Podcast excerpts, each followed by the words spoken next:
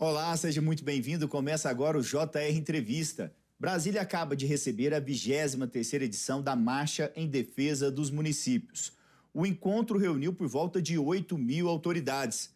E para falar sobre a situação dos municípios brasileiros e fazer um balanço da marcha, a gente recebe aqui hoje o presidente da Confederação Nacional de Municípios, Paulo Zilkowski. Seja muito bem-vindo. Presidente, aqui é o JR Entrevista. Eu que agradeço o convite. Estamos aqui para tentar dialogar um pouco com todos os telespectadores e vocês também.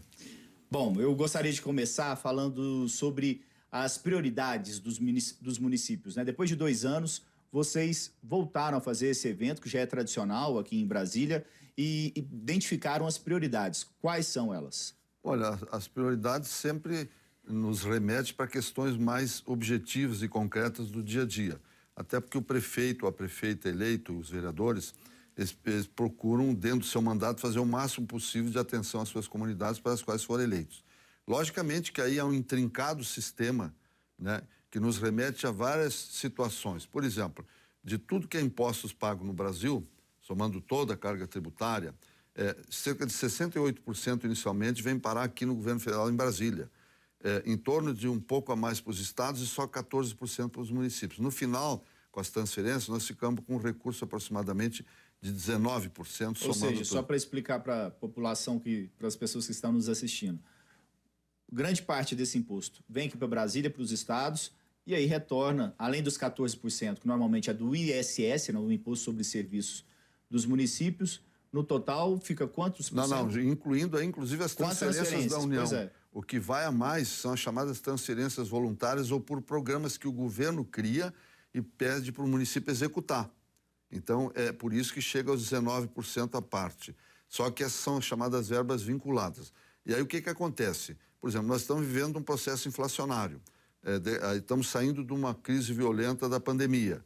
E agora isso é aguçado por toda uma um momento complicado né, da reinserção do, do funcionamento da economia.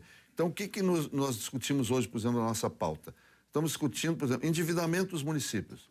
Nós temos um endividamento, os 5.568 municípios, com a Previdência Geral, por exemplo, a Previdência, que vai a 75 bilhões. Na, mais uma dívida interna com os fundos próprios, 2 mil municípios têm o fundo dos seus servidores, não é da população, dos seus servidores, que dá mais cerca de 30 bilhões. Então, nós negociamos uma emenda constitucional para reparcelar em 240 meses essa, essa dívida e abater 35%, que é o juro, uma parte do juro e das multas. Então, grande... então, isso é um tema que é recorrente que nós estamos executando agora. Então, um grande problema ainda é a falta de recursos nos municípios? Ah, não tem dúvida nenhuma. É o principal, lógico, tem muito de gestão e do restante. Por exemplo, na educação, entrou em vigor agora um, um, um, novo fundo chamado Fundeb, Fundo de Desenvolvimento da Educação Básica, porque o anterior já tinha também, só que tinha uma complementação da União. Agora, há um ano e dois anos atrás, se prorrogou pela emenda 108 a recriação dele e agora por prazo indeterminado. E aí entra toda uma questão de encaminhamento da educação básica no Brasil, onde tem quase 50 milhões de crianças, que pega ensino infantil, onde está a creche, que é até três anos, pré-escola de 4 a 5 anos. Essas duas faixas, pela legislação, incumbe ao município fornecer. O ensino fundamental é concomitante dos governadores, dos estados e municípios. O ensino secundário é, do, é da, dos estados e o ensino universitário da União. Então, uma certa definição federativa, mas o recurso que tem, não tem que você, por exemplo, fazer uma creche, tu faz a creche, custa 2 milhões ou 3 uma creche para 100 crianças, o custo de manutenção que é caro. Quem nos acompanha sabe quanto custa uma criança de um dia inteiro dentro de uma creche. E normalmente vocês recebem, os municípios recebem ajuda para fazer a creche, mas não recebem ajuda para manutenção dela. Exatamente. Por exemplo, só oito estados do Brasil que estão abaixo da média do, do custo aluno é que recebem uma complementação pequena da União. 18 é, estados não, e municípios não recebem nada. Então, quem tem que suportar isso é o município recebe desse Fundeb em torno de 350 reais por mês, enquanto que a criança custa 1.400 reais. Mas agora com a ampliação do Fundeb, isso, essa situação não, não vai melhorar? Não, dependendo, pode melhorar, porque realmente a União a, até agora complementava só 10% do que nós entramos. Agora vai ser 23 até 2027 para integralizar. Isto melhora um pouco essa área do, do financiamento, mas em compensação, há outras imposições, por exemplo, o turno seria meio turno, agora tem o contraturno, está se buscando a, o aluno ficar o tempo integral na escola. Isso dobra o custo, né? E, o, e um custo de uma criança numa creche tem um valor, enquanto o segundo grau é outro. Qualquer um que, que conhece o mínimo disso sabe que é o dobro o custo para a prefeitura do que o governador, e o peso, e o peso é o mesmo. Só para fechar essa questão financeira do, dos municípios, a situação já foi pior, né? A questão de caixa dos municípios. É, agora, com durante a pandemia, houve o congelamento das possibilidades de reajuste dos servidores, deu uma melhorada, né? Não, eu até entendo que talvez tenha piorado, porque a, piorado a, a, lei, a lei 173, a lei que proibiu concessão de aumento, represou e agora todos têm que voltar a atualizar. Então, o impacto está sendo esse ano agora maior, porque todos tiveram que atender a concessão e recuperar esses valores. Então, não se sabe onde vai, porque a despesa de pessoal é, é uma relação com a arrecadação, com a receita corrente líquida. Pela lei de responsabilidade fiscal, o município não pode ultrapassar os 54% de gasto com todo o seu pessoal. Mas quando chega em 50, já acende o sinal amarelo. E, por exemplo, quando Brasília faz o que foi encaminhado aqui, que nós reagimos e a marcha teve esse condão, por exemplo, de dar um aumento para os professores, que nós não somos contra piso de professor, nós somos a favor, só tem que ter o dinheiro para pagar. Um aumento de 33% dá um impacto de 30 bilhões e meio nas prefeituras, sem um centavo da União. Como é que nós vamos fazer? E é ilegal esse aumento, porque o Fundeb novo revogou a lei anterior que dava esse tipo de aumento para o magistério. Bom, vamos mudar um pouquinho de assunto, vamos falar sobre a reforma tributária. A reforma tributária, como vem sendo discutida, ela não avançou no Congresso, né? mas como ela vem sendo discutida, ela é benéfica ou não para os municípios? Não, eu, não diria, eu acho que nós temos que ter a visão se ela é benéfica para o cidadão, né? Como é que vai ficar toda essa situação? Lógico que eu estou aqui em nome dos municípios, né? Mas a, a, a, havia duas propostas, uma na Câmara, a, proposta 45, a emenda 45, e no Senado a 110. A da Câmara foi para o arquivo, então ficou a 110. Ela faz uma revolução bastante ampla que a sociedade pede, que é uma reforma tributária mais profunda, e ela muda, sim, em gerais, alguns pontos. Eu vou tentar aqui resumir, porque é muito complexo. Ela, porque nós temos que pensar em reforma da seguinte forma: primeiro, reforma sobre renda. Isso é uma coisa, eu não estou falando nessa aqui. É imposto de renda todo, que é alíquota, que é valores é, que tá, são. Tá, e está parado lá no Senado. É. A outra é a reforma sobre patrimônio, IPVA, IPTU, ITR, é patrimônio. Não é essa aqui. Eu estou focando a 110 no consumo. E no consumo tem basicamente três tributos que incidem mais no consumo, que é o, é, todos incidem, mas com mais especificidade, é o IPI, maior de todos o ICMS que os estados cobram, e o ISS dos municípios. Para haver um acordo com o governo, nós chegamos a esse entendimento para que, e nós lançamos isso com o presidente da, do Senado, mais o ministro da própria Economia, a questão de três ou quatro meses atrás, estamos mudando radicalmente para poder regularizar isso para que a economia cresça com mais celeridade e não tenha essa, esse manicômio, eu diria assim, tributário que tem no Brasil. Então, nós estamos mudando da origem para o destino. Hoje o imposto é pago na origem, nós queremos mostrar um tal cidadão, essa mudança. O outro é o valor adicionado cai e fica por população, o dinheiro tem que ir um tal cidadão.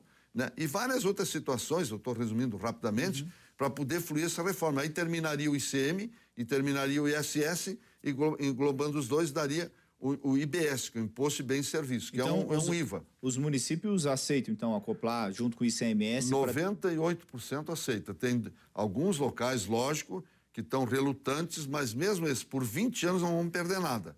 É o que tem, não perde nada. Depois tem mais 20 anos para adequar as alíquotas. E o senhor acha que é, seria importante os municípios apoiarem essa inclusão para transformar um. Todas as simulações que nós fizemos é importante, por isso que estamos apoiando. Ela é fundamental porque moraliza tudo, toda essa situação e há uma redistribuição que eu diria mais fiscal, né, tributária, porque muita gente acha que a reforma tributária é importante. Ela não é tão importante. A, reforma tributária vai acabar dando maior arrecadação ainda. O que nós temos que discutir é a parte fiscal, é para onde vai o dinheiro que é arrecadado com os tributos. Essa é a grande discussão porque o cidadão não sabe, ele quer, o, ele quer a solução do seu problema, e não, não adianta eu dizer, ah, isso é competência da União, não, é do Estado, é do Mas se eu não recebo, como é que eu vou, vou, atribuir a mim? E como o cidadão mora no município, ele conhece a prefeitura. Ele não vai lá na, na, capital falar com o governador. Ele não vem em Brasília, são entes fictícios. Ele conhece o vereador, o prefeito, o secretário. Então ele demanda é ali. E ali é onde está faltando tudo. Não tem como atender saneamento, tudo que é área, saúde, educação, meio ambiente, tudo. E você pode assistir ao JR Entrevista no portal R7, no Play Plus e também nas nossas redes sociais. Outra discussão é com, com relação aos, à divisão dos royalties do petróleo. Como que é, qual que é a visão dos municípios nessa questão? Bom, pela Constituição e a lei consagrou agora, é, é, os minérios todos pertencem à nação, pertencem à nação brasileira. Não é porque ele está localizado no município ou outro que seja exclusivo daquele município. Eventualmente, aquilo foi a natureza que fez. Principalmente na questão dos royalties do petróleo, isso são milhões ou bilhões de anos que se acumularam e hoje está localizado num ponto ou no outro. A legislação de 97, portanto, muito lá atrás, privilegiava os municípios e estados que fazem fronteira onde está sendo explorado, no caso de alto mar, que eu estou falando que é o pré-sal, que é o maior que tem. Em 2012, houve um novo marco regulatório, nós entramos na discussão e conseguimos derrubar dois vetos da presidente Dilma, que mantinha a concentração em um ou dois estados, em poucos municípios do Brasil e com isso tornando ele universal para ser distribuído em todo o Brasil. Com isso, o que que aconteceria? Se tivesse em vigor, porque em 2012, quando a lei entrou em vigor, houve uma uma, tá uma liminar. pré-sal, né? Pré-sal. Houve uma liminar da, da ministra Carmen Lúcia suspendendo a execução da lei. Isso já vai para 10 anos. É uma coisa estranha para nós, soa com muito estranho, porque 10 anos é muito tempo com o maior respeito que nós temos ao Supremo, às decisões, temos e estamos cumprindo, ninguém está discutindo, e nem queremos ser a nosso favor, nós queremos é o julgamento dela. Como não houve esse julgamento, foram 130 bilhões de reais que deixaram de entrar para o Brasil inteiro, entrou concentrado em dois ou três municípios, ou dois, um ou dois estados, né? E só os municípios nessa parte perderam 52 bilhões. E a cada ano aconteceu. E esse dinheiro é essencial para fazer políticas de saúde e educação. Isso é, é uma coisa importante. É uma luta que nós vamos ter para ver se esse julgamento ocorra no Supremo. Não podemos mais ficar eternamente esperando por isso. Com o maior respeito, repito, que temos ao Judiciário e cumprindo as, as, decisões dele. Mas tem que haver esse julgamento, não é mais possível nós continuar a contar. Mesmo que fiquem sem os recursos, né? Vocês querem ver o caso julgado. E como que foram os encontros com as autoridades do legislativo aqui durante a marcha dos municípios? Olha, o presidente Bolsonaro esteve na abertura com mais de 19 ministros, né, com toda a sua equipe de governo. Teve o presidente da Câmara eh, presente também, Arthur Maia, Arthur, Arthur Lira. Lira. mais o presidente do, do, do, do, Senado, Pacheco, com vários senadores. Foi muito significativo, né? 8 mil pessoas assistindo. Eu diria, e tenho dito, e não é para dizer porque é o nosso evento, é o maior evento de autoridades da América Latina. Porque no mesmo espaço, tu ter quase 10 mil autoridades, que ali estão prefeitos, ministros, secretários, enfim, são as autoridades que conduzem o nosso país, e isso mostra a força do movimento municipalista e o respeito que nós estamos adquirindo, inclusive aqui em Brasília, porque até passado recente o prefeito era tido mais como quase que um páreo lá. Vocês têm alguns projetos sempre de interesse no, no Congresso Nacional. É, houve aí alguma conversa sobre isso? Sim, a pauta anda muito, muito forte. Por exemplo, só agora, para chegar na marcha, nós conseguimos aprovar uma emenda constitucional repassando 1% a mais do Fundo de Participação dos Municípios para ser pago em setembro de cada ano, que quando aplicado plenamente dará um aporte de todos 7 bilhões para o Brasil por 1%, ano. 1%, 7 bilhões. Né? 7 bilhões. Nós já tínhamos aprovado outros dois 1% no passado. Nós conseguimos a aprovação da PEC dos precatórios, né, que o governo tinha interesse por causa do programa do, do PAB, do, do, governo federal, né, que mudou de nome, não é mais Bolsa Família, agora passa a ser outro nome, nós aprovamos a, a, a isenção, como eu falei no início, das, da dívida que tem, então reparcelamento dela para poder viabilizar os municípios. Nós conseguimos fazer a nova lei de licitações, uma lei que fazia 15 anos que não andava, para modernizar as compras, modernizar, a, dar agilidade, dar transparência, isso foi aprovado, está em vigor também. Nós aprovamos, foi promulgado agora a emenda 13 constitucional, porque na pandemia os, muitos municípios não conseguiram chegar aos 25% de gasto, que é o que determina a Constituição. Então esses prefeitos teriam as contas rejeitadas e virariam ficha suja. O que, que nós fizemos? Uma emenda para que eles não fossem penalizados, mas que eles têm dois anos seguintes agora para provar que estão gastando aquele dinheiro. Alguns gastaram e até em coisas desnecessárias, porque foram quase que coagidos a gastar, né? concedendo é, As escolas estavam fechadas. Né? É, exatamente, o transporte escolar não tinha na área rural toda, enfim, tudo trancado. É, como é que um prefeito vai gastar em quê? Inventar gasto, como alguns queriam. Então, agora, com essa emenda, nós vamos, na nosso entendimento, valorizar o dinheiro que já é pouco para a educação. Então, foi... vários outros que tem e que estão aí para votar. O principal, que agora nós vamos lutar na, nos próximos dias, é terminar de votar a emenda 122. Lá em 2015 apresentamos à Confederação essa proposta, aprovamos no Senado, está na Câmara, agora o Arthur Lira deu sequência ao nosso.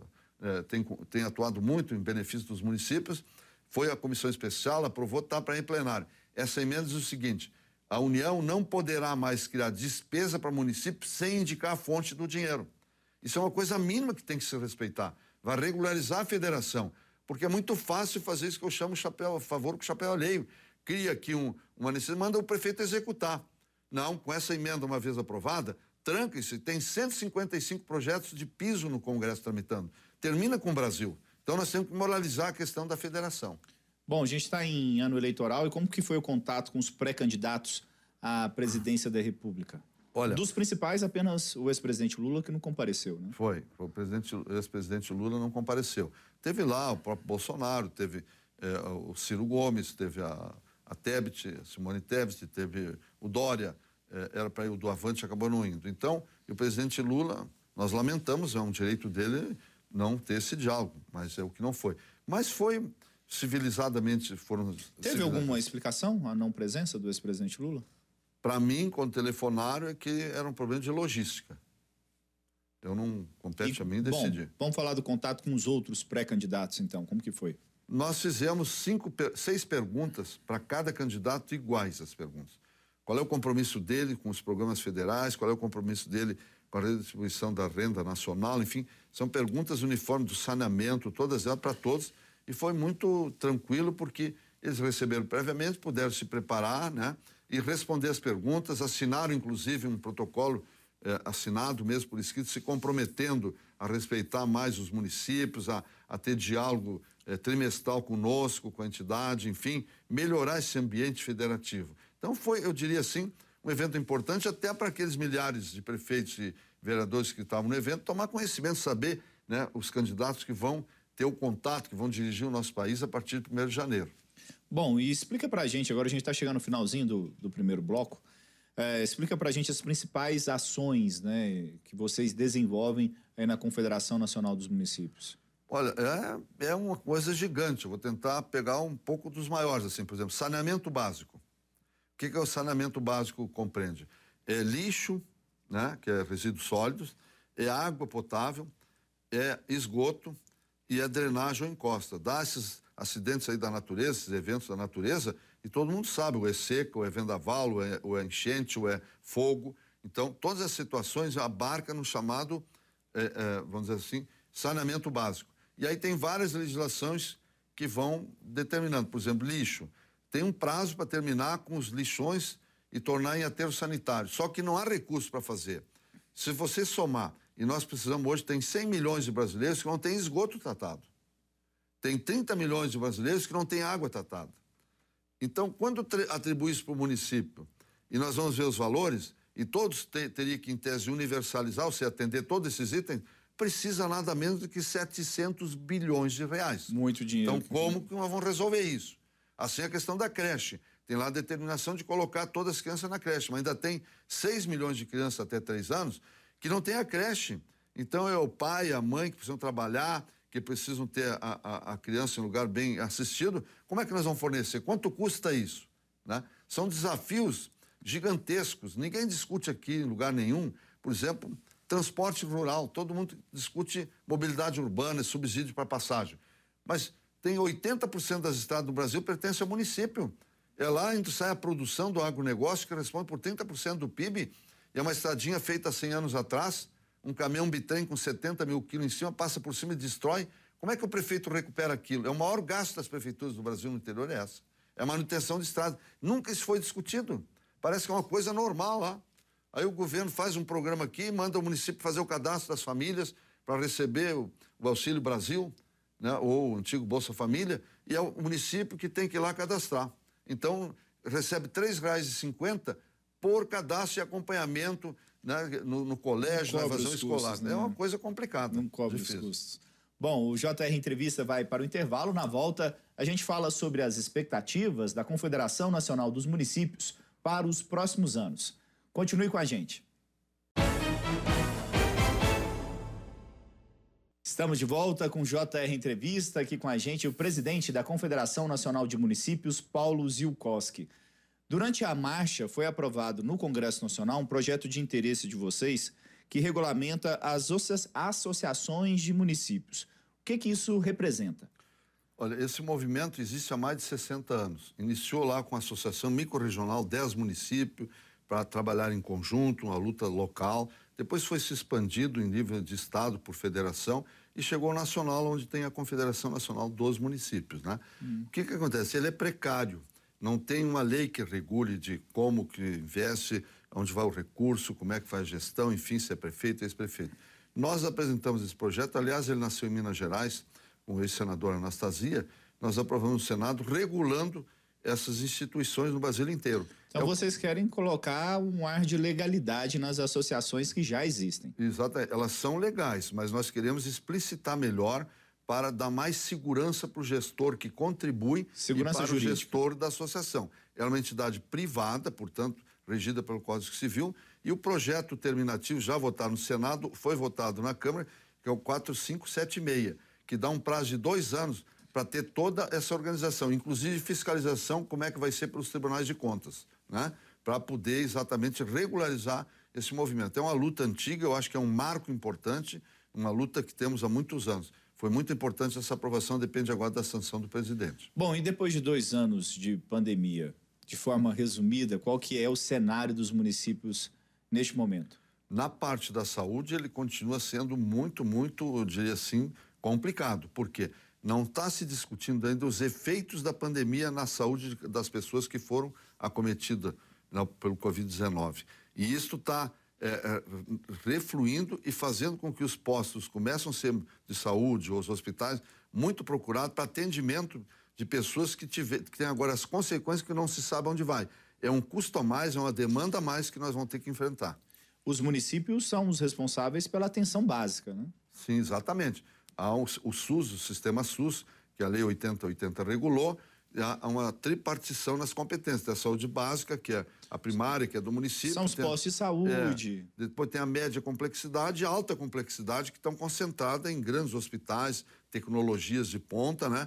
E também a referência e contra-referência. Você vai numa prefeitura, tem que ter uma consulta, tem um município lá, um hospital, que é a referência, onde vai marcar aquela especialidade, depois vai para outro, se tiver necessidade de subir para outra instância, vamos dizer, de atendimento numa cirurgia, uma cirurgia de grande porte, um tratamento de, da doença que for, há uma hierarquia. O recurso é pouco. Haja visto que, desde que foi criado o SUS, a tabela SUS nunca foi corrigida. É, voltamos à, à situação de falta de recursos. Mas né? mesmo assim foram os municípios que foram lá aplicar a vacina, esses 1 milhão e 200 mil servidores que nós temos nas prefeituras, que foram na busca de quem não queria se vacinar, para ir atrás para aplicar a vacina, para poder. Bastava a, a, vacina chegar no município, no outro dia já está toda ela aplicada. E é esse exército que faz isso. E para os próximos anos, qual é a expectativa de vocês? A e... gente está diante de um cenário para o futuro de otimismo ou de pessimismo? Olha, pelo nível de radicalização que está, e nós sentimos e falamos muito na marcha, né? infelizmente, esse grau que tá, o Brasil está indo, que é complicado, eu não vejo com muito otimismo. Gostaria de ser mais otimista. Nesse momento, eu acho que tem que ser mais realista e trabalhar dentro dessa e conclamar principalmente quem vai assumir o Brasil em janeiro, seja deputado, senador, ou presidente ou governador, que tenha mais tolerância, que haja mais compreensão, que haja mais cooperação conforme prevê a Constituição. Os municípios estão aí e os prefeitos e prefeitos para fazer essa harmonização e mostrar que nós, entre nós, convivemos na divergência, com honradez, com respeito é isso que nós estamos aqui defendendo nessa marcha também. Senhor Paulo Zilkowski, presidente da Confederação Nacional dos Municípios, muito obrigado pela sua presença aqui no JR Entrevista. Eu que agradeço a oportunidade. E lembrando que você pode assistir o programa no portal R7, no Play Plus e também nas nossas redes sociais. Obrigado também pela sua companhia. Até a próxima.